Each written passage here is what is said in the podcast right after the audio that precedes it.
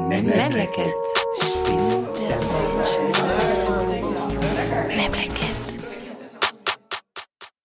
Ich heiße Aygül Pala, bin 51 Jahre alt, seit etwa 32 Jahren in Basel, habe zwei erwachsene Kinder im Alter von 30 und 28, bin Sozialarbeiterin. Ich arbeite bei Partizipation durch Vielfalt GmbH jetzt. Früher, also vorletztes Jahr, hieß es Verein Partizipation durch Vielfalt. 2015 habe ich äh, eben Partizipation durch Vielfalt gegründet. Eine sozialpädagogische Familienbegleitung ist in erster Linie man begleitet die Familie, die Eltern, damit sie ihre Erziehungsfähigkeit wieder aneignen können. Ein Beispiel, oft werden Gefährdungsmeldungen gemacht. Und das ist meistens von der Schule aus. Und das kommt vor, wenn ein Kind sich nicht konzentrieren kann oder sehr viele Absenzen hat, oft krank ist, Verhaltensauffälligkeiten hat zum Beispiel und so weiter. Und dann bekommen wir von Coyote einen Auftrag. Manchmal hat man eine Analyse gemacht und Ziele einfach so haben sich herauskristallisiert und dann hat man, äh, kann man uns beauftragen äh, und wir arbeiten an diesen Zielen. Es sind verschiedene Probleme, äh, zum Beispiel, dass die Kinder spät schlafen, äh, nicht in die Schule gehen, psychische Überforderung der Eltern, äh, äh, emotionale Vernachlässigung, Verwahrlosung. Ich erlebe zum Beispiel Eltern, die wirklich so, weil sie selber äh, zum Beispiel ähm, Schwierigkeiten hatten, und das sieht man einfach so sehr häufig, dass sie einfach den Kindern alles ermöglichen möchten. Und die Kinder haben ganz fest zu sagen, machen das, was sie möchten und äh, also eine ganz, ganz, ganz eine ähm, anti-autoritäre Erziehung oder Gegenteil, das Gegenteil, autoritäre Erziehung. Das sind sie einfach sehr streng und sagen, wir haben das nicht gehabt und sie haben sehr viele Möglichkeiten, sie sollen das, das, das machen und wirklich so, so und so sein, die Kinder. Es stimmt nicht damit überein, was die Eltern sich vorstellen, wie ein Kind sein sollte und wie ein Kind ist. Und da gucke ich zum Beispiel bei den Eltern, woran liegt es? Wie sind sie erzogen worden? Was ist die Sorge? Was wollen sie für das Kind erreichen? Kann das Kind das erfüllen oder eben nicht? Migration spielt eine sehr große Rolle, aber alles auf Migration schieben würde ich nicht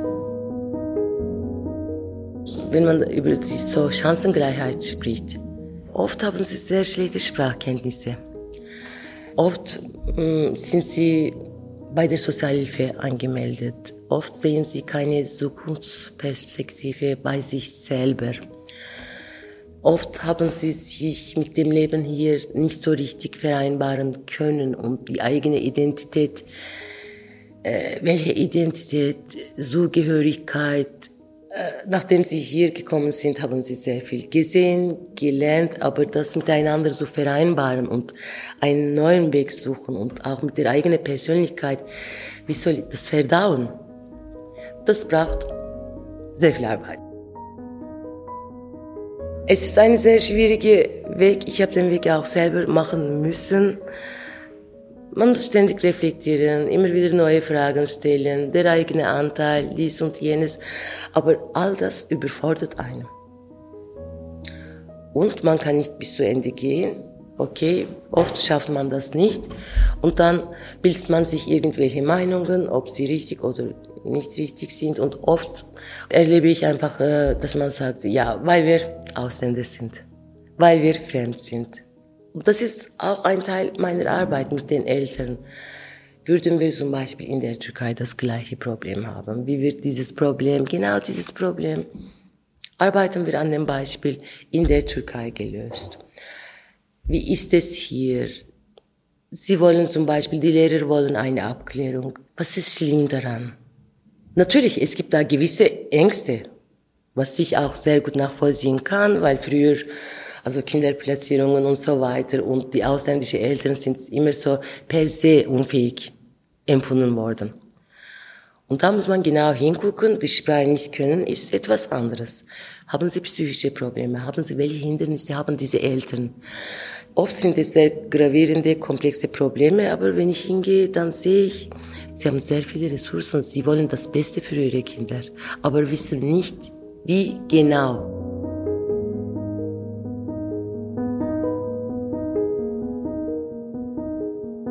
Ein Teil hängt damit zusammen, anstatt sich mit etwas auseinanderzusetzen und gucken, was ist mein Anteil, ist es immer einfach eine pauschale Antwort darauf zu geben, weil wir eben Ausländer sind, werden wir mit diesen Problemen konfrontiert. Aber ein Teil ist auch an der Realität, dass sie wirklich mit ganz banalen Problemen zum Beispiel konfrontiert werden, weil sie wirklich Ausländer sind. also da ist, kommt einfach bewusste Diskriminierung. Also ich habe vieles erlebt. Ich habe erlebt zum Beispiel, es war eine schwer psychisch kranke Mutter nach wochenlangen Aufenthalt in der psychiatrischen Klinik ist sie nach Hause und hatte ihre Schwierigkeiten mit Müdigkeit, dies und jenes und sehr viele andere Sachen. Und dann habe ich angefangen mit ihr zu arbeiten. Also am Anfang konnte sie einfach den ganzen Tag, hat sie nur geschlafen. Wir haben soweit das runterbringen können, dass das Kind sie am Morgen weckt, ein zehnjähriges Kind aufweckt. Nicht ideal, aber trotzdem.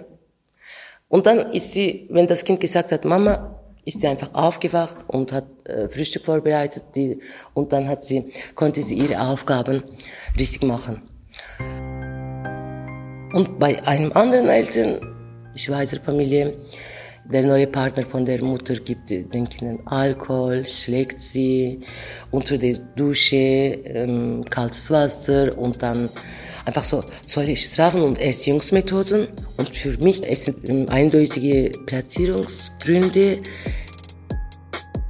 Da hat man, bei diesen Kindern hat man nicht eine, eine, an eine Platzierung gedacht, aber bei meinem Fall habe ich mich gewehrt und gesagt, ja, natürlich daran muss man arbeiten.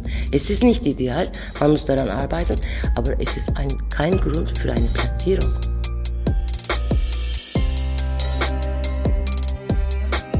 In Baselstadt erlebe ich immer noch staatlich, aber von einer anderen Institution bei den ausländischen Familien, dass man kulturelle Vermittler hinschickt. Bei häuslicher Gewalt, psychische Probleme der Eltern. Und da kann man sorry, aber nicht ein, ein, eine kulturelle Vermittlerin oder einen kulturellen Vermittler schicken. Da braucht, das braucht eindeutig sehr viel Wissen, also Studium, einfach Zusatzausbildungen und sehr viel Erfahrung. Und dann zum Beispiel ein sehr brutales Problem, was ich jetzt auch vor kurzem erlebt habe, ohne den Namen zu nennen. Einer Familie wurde ein Kind weggenommen. Dann heißt es in diesem Fall, ja, wir haben alles gemacht. Sozialpädagogische Familienhilfe haben wir arrangiert, die Familie konnte nicht davon profitieren.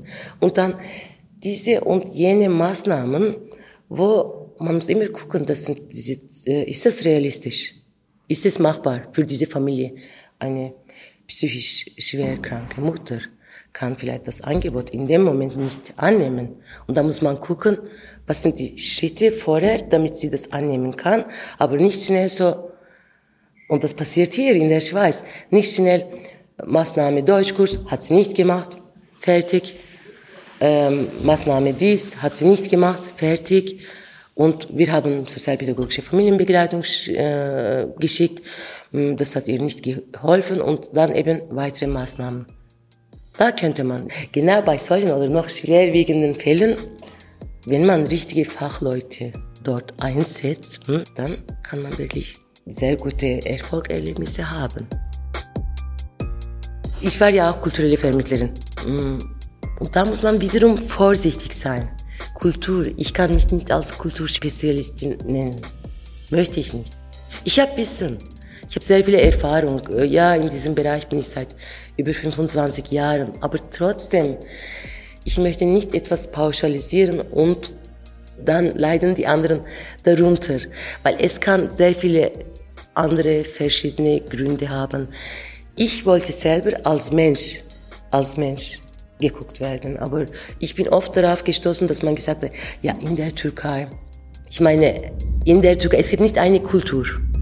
Nicht alle äh, Leute aus der Türkei benehmen sich gleich. Sonst müsste man ein Buch schreiben, da wird es, benehmen sie sich so und da machen sie so, da muss man so machen. Kultur muss man mm, sehr viel Acht geben. Aber dann auch gucken, jeder hat sich so anders sozialisiert. Hm? Mit, unter welchen Umständen sind diese Leute aufgewachsen? Was hatten sie für eine Mutter? Was hatten sie für einen Vater? Welche Umstände in einem Dorf? Dies und jenes. Und man muss einfach, was ich sagen möchte, als Person, als Mensch, einfach so angeschaut werden. Jede Person verdient, individuell angeschaut zu werden. Ich erlebe zum Beispiel ja, dass man sagt, ja, Trennung und im Dorf aufgewachsen unter diesen Umständen und sie kann diese Trennung nicht überstehen. Kann sein. Aber das kann auch eine Schweizer Frau passieren, die diese Trennung nicht überstehen kann aus verschiedenen anderen Gründen. Und psychische Probleme, Gewalt zum Beispiel, das Kulturalisieren und sagen Leute aus der Türkei oder aus Kurdistan oder ich weiß es nicht, die sind Vielleicht ist derjenige, der vor uns steht, überhaupt nicht so. Ich habe zum Beispiel einen Auftrag bekommen. Dort waren so eben so Kinder, die die Mutter nie alleine lassen. Nie.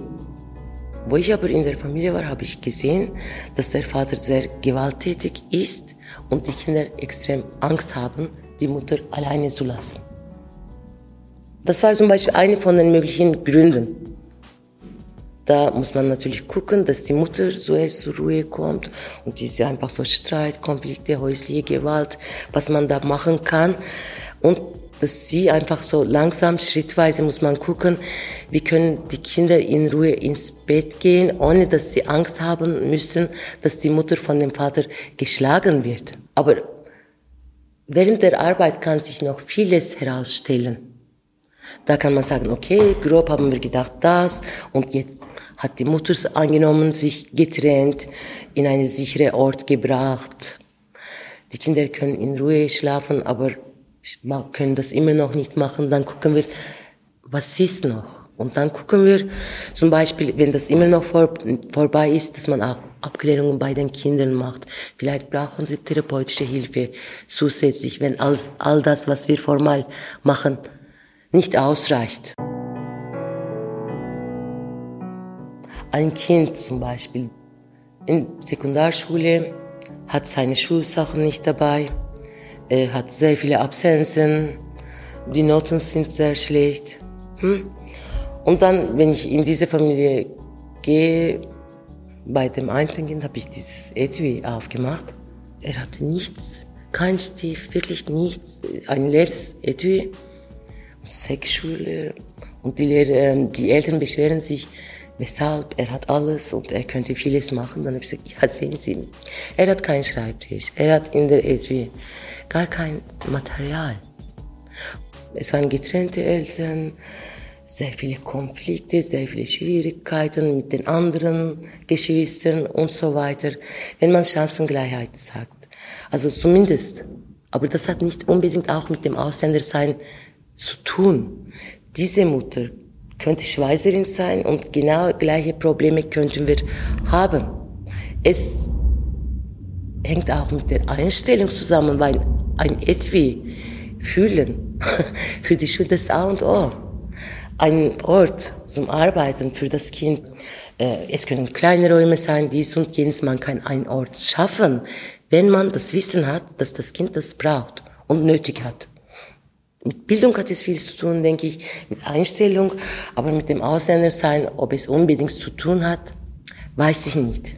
Und wenn noch dazu kommen, eben, dass die Eltern nicht die Sprache beherrschen und auch die Eltern haben kein Interesse, weil es ihnen vielleicht schlecht geht oder weil sie das auch nicht richtig finden, kann es sein, es kann x Gründe haben und das Kind ist dann nicht auf dem gleichen Niveau wie andere Kinder. Da ist zum Beispiel Chancengleichheit.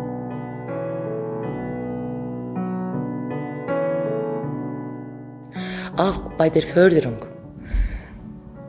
Ich erlebe auch so Schweizer Eltern, bei ausländischen Eltern auch, dass sie sagen, er soll studieren. Okay, aber das Kind hat ein IQ von 69. Hm? Dieses Kind kann nicht äh, Medizin studieren, das ist eindeutig. Man kann sehr viel machen, aber innerhalb diesen Rahmen. Abklärung und gucken, wo man, kann man das Kind überall fordern, welche Ressourcen hat das Kind, was will es, Interessen und so weiter. Aber wenn man dieses Kind ständig unter Druck setzt und du bringst keine Noten, jetzt musst du in P gehen, das ist unmöglich. Das Kind ist überfordert. Da ist auch wieder diese Ungleichheit. Verstehst du, ich kann das nicht auf eine Kultur beziehen. Ich möchte das nicht auf eine Kultur beziehen, auf einen Ort beziehen. Armut, wenn man Chancengleichheit sagt. Chancengleichheit hat viele Gesichter, nicht nur diese Migration.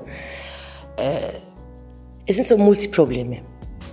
Ich vermisse das zum Beispiel. Nur Erziehungsprobleme, ganz banale Erziehungsprobleme von Eltern. Das ist unsere Aufgabe normalerweise. So ist es aber nicht. Es ist komplex, da muss man einfach das ganze System anschauen, wenn man etwas bewirken möchte. Ein Beispiel ist, dass die Mutter gesagt hat, für Sununi bereite ich immer etwas Gesundes vor und die Lehrer sagen, nein, sie macht es nicht. Dann habe ich gesagt, ich möchte nicht ein Urteil treffen. Ich möchte nicht von irgendetwas ausgehen. Aber ich wüsste nicht, weshalb die Lehrer so etwas sagen sollen. Ich möchte auch Ihnen nicht sagen, dass Sie lügen. Nein. Und mein Ziel ist zum Beispiel, zwei Wochen hat sie das gemacht, dann hat sie das regelmäßig gemacht. Und dann kontrollieren wir, ob es wirklich auch so ankommt. Und sie macht jeden Tag zum Beispiel ein Foto davon. Oder es passiert umgekehrt zum Beispiel. Einmal machen die Eltern das nicht.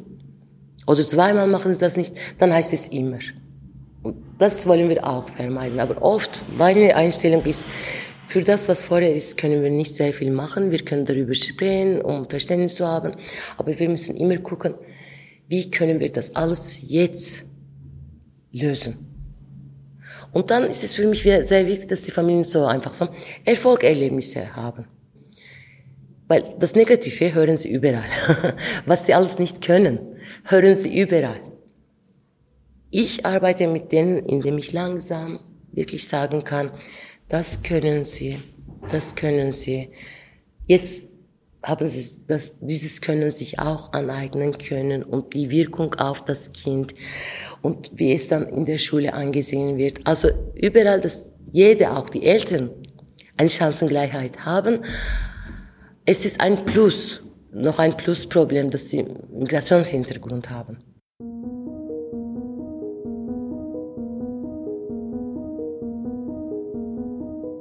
Erst mit 42 habe ich, konnte ich äh, Studium für die soziale Arbeit anfangen.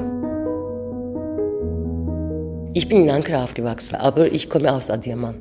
Meine Wurzeln sind dort. Adiyaman habe ich eben zuerst aber vor drei Jahren sehen können. aber ich bin in der Großstadt in Ankara aufgewachsen.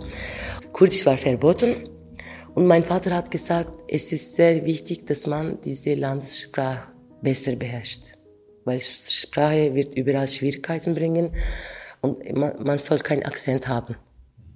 Kurdisch habe ich, als ich 13 Jahre alt war, aus eigenem Interesse gelernt. Also so bin ich aufgewachsen. Die Sprache ist wichtig und dann bin gekommen und für mich war es sehr schwierig, so das nicht so richtig. Am Anfang sowieso das gar nicht können und später, ja okay, was konnte ich machen? In den Deutschkurs gehen, die Prüfungen gut belegen. Ich habe alles gemacht, was ich kann. Die Prüfungen habe ich mit sehr gut bestanden. Aber wenn du das auf der Straße nicht hörst, die Sprache, wenn du, du hast wenig Übungsmöglichkeiten, auch jetzt bei meinem Beruf, mit den Familien spreche ich vorwiegend Türkisch oder Kurdisch. Mit den Auftraggebern spreche ich Deutsch. ich muss Deutsch schreiben.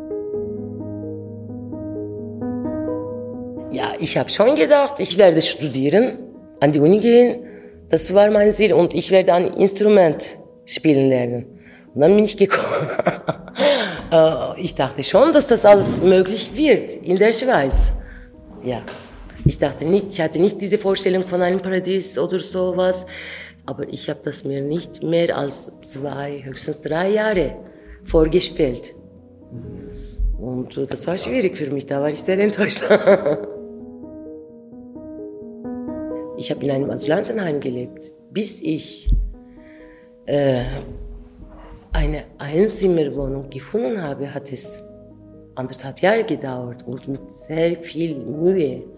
Und was wir alles dort erlebt haben, in einem Dorf, äh, da hat man gemerkt, die Leute, auch die, ähm, Zuständigen von der Gemeinde, sie sind wirklich davon ausgegangen, in der Türkei haben wir gar nichts, in den Dörfern haben wir kein Warmwasser, kein Staubsauger, äh, also keine Elektrizität. Ich weiß nicht, welche Einstellung wirklich, gerade wegen den politischen Problemen, die wir erlebt haben, mussten wir auch in der Türkei immer wieder alle drei, vier Monate immer flüchten. In eine andere Stadt, die Schule wechseln, so weiter.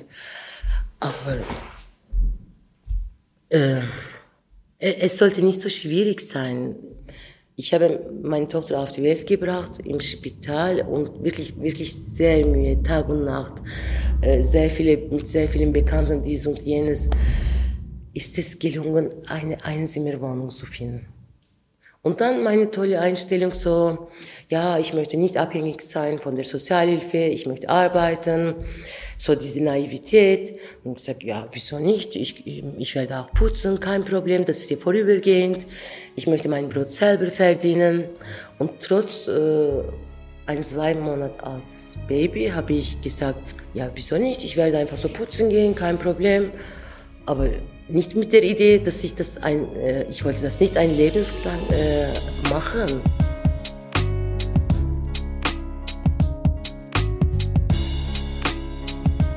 Ich bin am Putzen bei einer Familie und meine Tochter ist so anderthalb Jahre alt und sie hat auch ein Tuch genommen und möchte ein bisschen so, ja, genau mich nachahmen. Und dann kam die Frau und hat gesagt, sie wird auch eine schöne, gute Putzfrau, genau wie die Mama. Und das hat mich äh, was.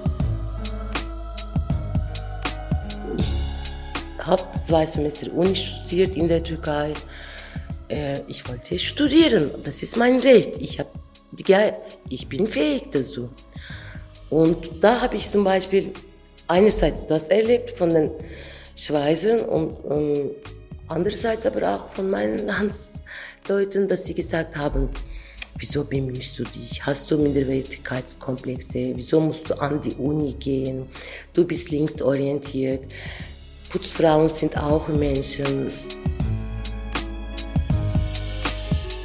Wieso muss ich so etwas hören? Darf ich nicht studieren wollen?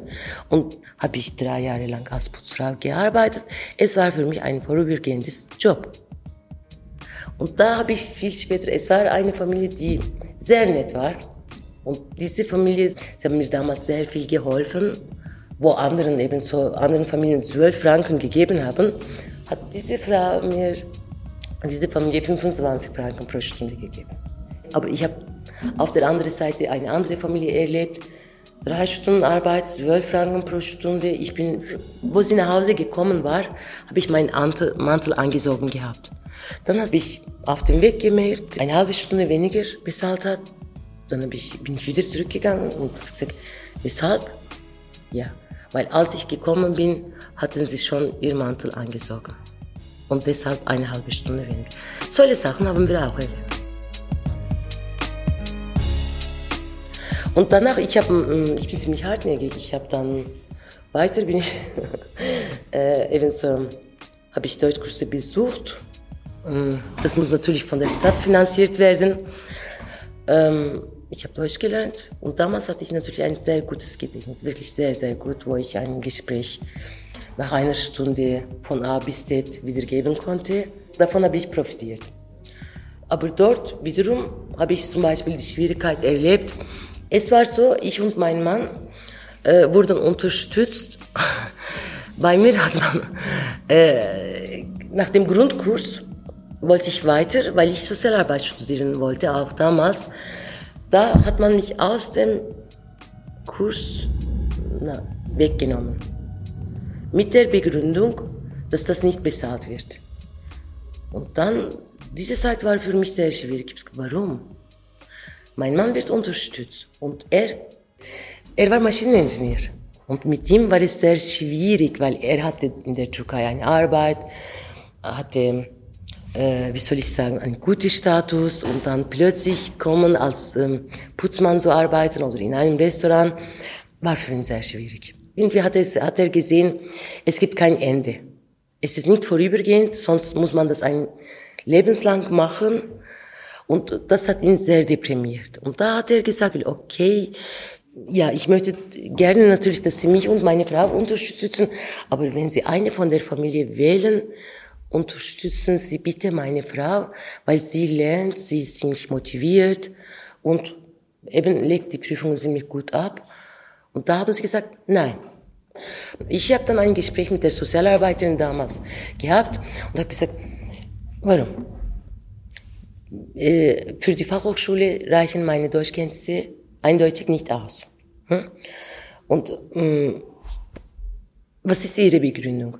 Sie hat gesagt, sie hat gesagt, ich kann das wirklich nicht vergessen. Sie hat gesagt, ja, weil Sie genügend Deutsch können. Ja, wie messen Sie das? Für die Fachhochschule reicht nicht aus. Es ist bestätigt worden. Ähm, ja, für uns ist es genug. Ja, aber wofür ist es genug? Dann habe ich gesagt, sagen Sie bitte ganz offen, zum Putzen ist es genug, in einer Fabrik, äh, für in einer, äh, in einer Fabrik zu arbeiten ist es gut, in einem Restaurant zu arbeiten ist es gut, aber es ist nicht mein Ziel. Es ist nicht ausreichend. Ja, ich möchte nicht darüber diskutieren und Sie müssen das akzeptieren. Damals äh, ebenso haben wir diese anerkannte Flüchtlingsstatus und werden einfach von einem Hilfswerk unterstützt. Und das war eine unentgeltliche Arbeit, freiwillig, aber wirklich so etwas, was mir sehr viel bringen konnte, damit ich aus dieser Situation äh, der Abhängigkeit ausgelöst werde.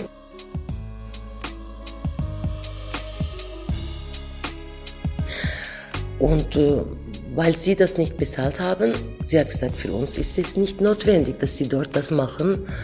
Und wir werden die Kosten von Tagesheim nicht bezahlen. Es waren so etwa 500 äh, irgendetwas.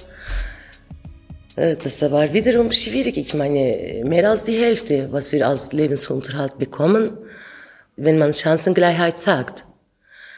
Und dann habe ich mit meinem Mann gesprochen und habe gesagt, ja, es ist sehr wichtig, dass man das macht, äh, weil eine Referenz brauchst du für die Fachhochschule. Und äh, dort habe ich jetzt diese Möglichkeit. Ich muss Zeit investieren und Kinder müssen betreut werden. Dann haben wir das von unserem Lebensunterhalt bezahlen müssen. Und das sollte nicht so sein. Ich meine, stell dir vor, mit 400 Franken muss eine vierköpfige Familie leben. Und warum? Ich musste immer kämpfen. kämpfen ist gut, aber äh, so viele Schwierigkeiten, ich weiß es nicht, ob es wirklich sein musste. Weshalb? Deshalb habe ich immer so, ich bin sehr sensibel darauf und wenn jemand aus einer Situation herauskommen möchte, ich versuche wirklich so alles, was möglich ist, äh, ihn zu unterstützen und ich bin froh, dass ich einfach so da in diesem Bereich wirklich studiert habe, weil dann kann ich auch mit Gesetz dieses, jenes, äh, dieses und jenes das begründen und die nötige Hilfe auch organisieren mit Behörden zusammen. Im fünften Jahr, wo ich in der Schweiz, äh, habe ich dann diese Stelle bekommen vom Hex, eine Festanstellung, wo ich äh, in beiden psychiatrischen Polikliniken und in der Sozialmedizin als Dolmetscherin arbeiten konnte. Und dann habe ich das Ziel aufgegeben, äh, also äh, zu studieren, weil ich gedacht habe, ja, jetzt habe ich die Möglichkeit, gut zu verdienen und äh, unabhängig zu sein, finanziell. Und jetzt, äh, ja, ich habe zwei Kinder, realistisch muss ich denken. Ich habe jetzt die Möglichkeit, natürlich Studium ist sehr toll, aber Studium heißt gleichzeitig für mich noch sicher mit zwei Kindern fünf Jahre Abhängigkeit. Äh, ich hasse das. Ich selber, das ist mein Problem. Also.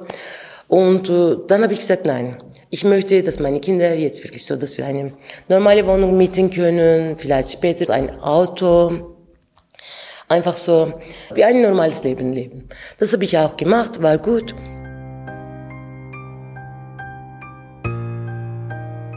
Mein Mann, er hat aufgehört. Er hat das Ziel ganz aufgegeben und ja, hat mal dort ein bisschen gearbeitet, mal dort und dann, er hatte seine Schwierigkeiten einfach so.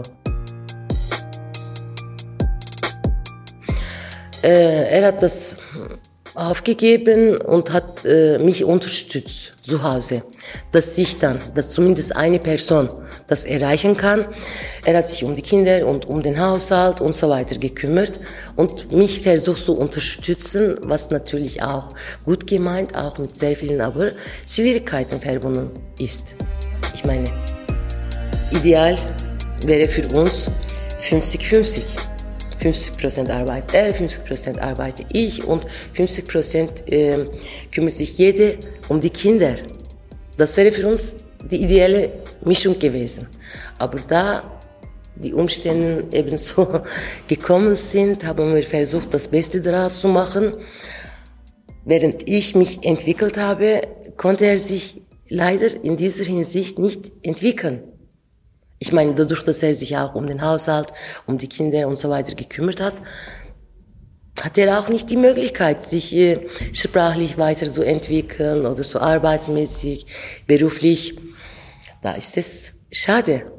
Dabei ist er ziemlich intelligent und ich meine, aber für ihn war es schwierig. Er hat gesagt, ja, was soll es? Jetzt muss ich noch drei, vier Jahre Sprache, die Sprache lernen und ich habe einen technischen Beruf äh, die Sprache, natürlich muss ich ein Niveau haben, ja gut, ich bin damit einverstanden, aber ganz perfekt kann ich diese Sprache nicht beherrschen. Mm, bei der Anfang, aber ich habe einen technischen Beruf und wenn man mir eine Möglichkeit gibt, vielleicht nicht gerade in dieser Stelle, aber doch im Bereich, dann kann ich mein Wissen weiterentwickeln, meine Sprachkenntnisse weiterentwickeln hm? und das wäre ideal gewesen.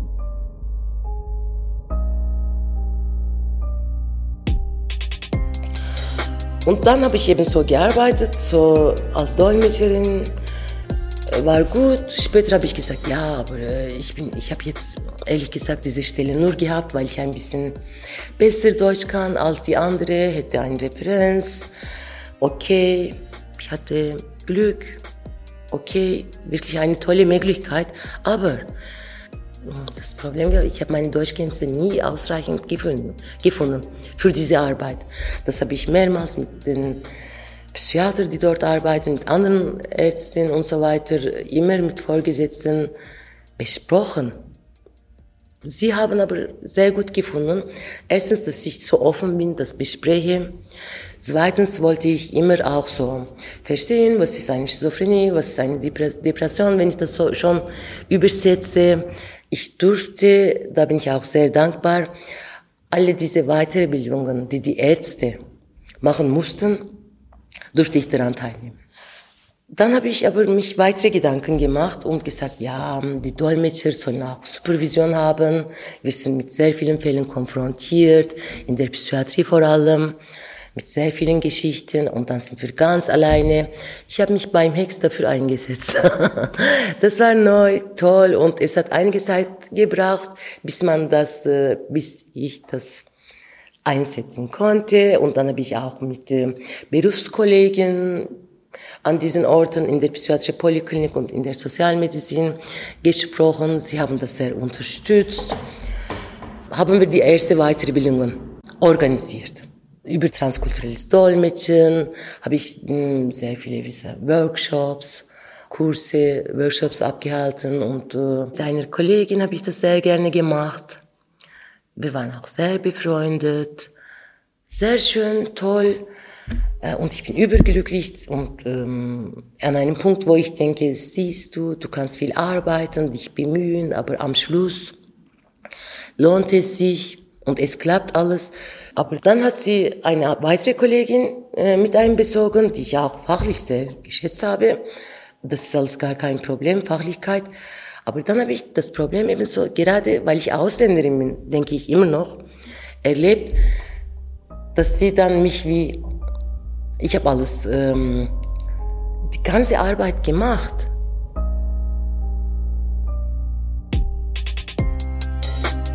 Dass wir auch diese Vorträge abhalten können. Wir haben das alles zusammen formuliert. Natürlich kann sie viel besser Deutsch als ich. Äh, äh, äh, ja, da kann man nicht darüber diskutieren, aber die Ideen kommen von mir.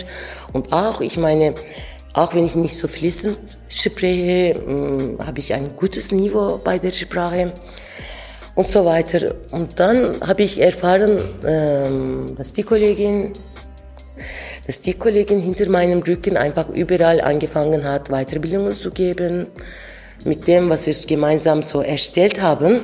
Und wir haben einander versprochen, wir werden unsere Seele nicht verkaufen, wir werden immer so ehrlich bleiben und immer zusammen. Und wenn es darauf ankommt, ich habe sie mit einem besorgen. Zuerst hat, hat man mich vergöttert. Ah, du bist sehr gut. Ah, du machst, du hast tolle Ideen. Du willst dich weiterbilden. Du willst dich weiterentwickeln. Dies und jenes. Karriere. Und dann plötzlich dort auf diese Ebene, wo ich dann sehr viel so Interesse bekommen habe für meine Arbeit und so, das war dann schwierig. Da haben sie versucht dann, mich wirklich runterzumachen. Da haben sie gesagt, ja, du hast keine Grundausbildung. Ja, aber sorry, ich hatte am Anfang gar nichts. Stimmt, ich habe keine Grundausbildung fertig zu Ende bringen können. Aber am Anfang, ich arbeite jetzt mittlerweile seit zehn Jahren hier.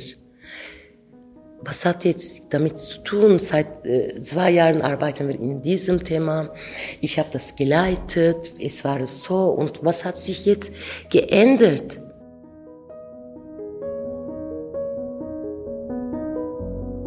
Ich bin immer noch vorsichtig, aber so habe ich gedacht, dass man denkt, ah, jetzt, jetzt musst, musst du wissen, wo du herkommst. Bis dahin zurück an deinen Platz. So habe ich das erlebt. Und es war für mich sehr schwierig, weil hier kommst du nach all... Am Anfang hat man Geduld. Ich bin wirklich kämpferisch. Ich sage, okay, okay, okay, okay, okay, okay, es braucht Zeit, okay. Ähm, aber irgendwann, nachdem ich das, all das erreicht habe und wo ich dachte, jetzt ist fertig, war ich mit diesen Problemen konfrontiert. Das und all diese anderen Sachen als Frau, als Mutter und so weiter und auch in der Ehe hat es auch langsam Probleme gegeben. Es hat mich alles erschöpft. Es waren einfach so diese wirklich so sehr viele schwierige Umstände. Ich hatte dann auch kein Geld mehr, dies und jenes. Bin ich ein paar Monate von der Sozialhilfe musste ich und da bin ich wieder ständig damit konfrontiert worden. Wieso gehen Sie nicht putzen? Dann habe ich kurz einfach gesagt, ich würde, dem Sozialarbeiter habe ich gesagt, ich würde, ich würde das reflektieren, wieso, dass Sie ständig mit Putzen kommen. Sie haben andere Diplome, andere Fähigkeiten, andere Erfahrungen vor sich über mich. Weshalb kommen sie ständig mit Putzen?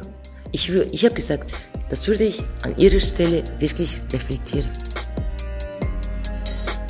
Mein Sohn, das ist noch eine andere Ebene, hat äh, das Gymnasium, weil er hier in der Schule mit sehr vielen Schwierigkeiten ungerecht, sage ich wirklich, konfrontiert war, weil er ist, äh, sehr intelligent. Jetzt hat er sein Medizinstudium abgeschlossen und arbeitet als Arzt. Da wollte man immer in, in die Kleinklasse äh, schicken, wegen dem Arbeitsverhalten. Und das war nochmal eine ganz andere Ebene, die mich als Mutter sehr äh, gefordert hat. Und ich meine, bei dir, okay, du sagst, okay, irgendwie diese Enttäuschung bei mir. Und dann, wenn du auch das bei deinen eigenen Kindern siehst, wie es sich entwickelt, dass du etwas machen musst. Und wieso muss ich so viel machen? Er hat seine Fähigkeiten, dies und jenes. Natürlich gibt es ein bisschen Probleme, aber jetzt weiß ich von meinem Beruf her, wie man das entgegenwirken kann. Kann man. Unterstützung. Richtige Unterstützung. Deshalb bin ich da sensibel. Und ist gut, Kleinklasse ist gut. Ich habe nichts dagegen, aber man muss das ganz genau abklären. Und das hat vielen auch nicht gefallen. Bei den Abklärungen habe ich gesagt, okay, Sie sind auf diesem Ergebnis gekommen, weshalb, können Sie mir erklären? Ich habe selber recherchiert, habe gesagt, normalerweise diese Test und das. Und das hat auch niemandem sehr gefallen. Aber es hat gewisse Leute gegeben, die gesagt haben, doch, das schätzen wir. Und die mich als eine kämpferische Mutter erlebt haben. Es war immer so ein Kampf. Am Schluss habe ich mein Ziel, was die Kinder anbelangt, auch äh, erreicht. Ich bin sehr, sehr froh, aber es war sehr ermüdend. Deshalb mache ich das gerne und mh, mm, natürlich auch aus der eigenen Erfahrung äh, bin ich mit vieles konfrontiert und ich habe das nicht vergessen. Aber die Gefahr ist, wenn man selber sehr viel erlebt, wenn man darüber hinweg ist, die Theorie und Praxis sehr gut verbindet und das die eigene Geschichte, eigene Anteil, auch das äh, Anteil vom System analysiert. Das geschieht nicht alleine. Da brauchst du wirklich so Leute. Supervision, ich bin auch selber in die Therapie gegangen. Also immer wieder, ja. Was ist mein Anteil? Das war wirklich mein Motto. Was ist Anteil von den anderen? Welche Rolle spielt ähm, mein Ausländer sein? Welche Rolle spielt mein Frau sein? Aber ich wollte das immer genau analysieren. Habe ich auch immer versucht, das so zu machen und versucht, dementsprechend zu handeln. Aber man soll es nicht überbewerten, aber auch nicht unterbewerten. Für viele Ausländer ist es schwierig. Ich habe einfach so, ich bin sehr kämpferisch. Das, ist, das hat mir geholfen. Und wenn ich ein Ziel setze, dann gucke ich immer nach Möglichkeiten, dass ich das wirklich erreichen kann. Aber von, nicht von jedem, von jedem kann man das nicht erwarten.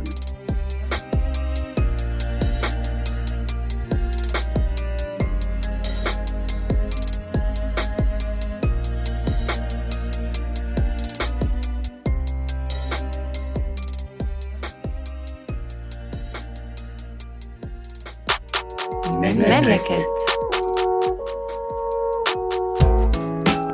Memleket ist eine Produktion von Podcast Lab und Institut Neue Schweiz, realisiert von Christoph Keller, zu hören auf Spotify, auf iTunes, auf institutneueschweiz.ch und auf podcastlab.ch.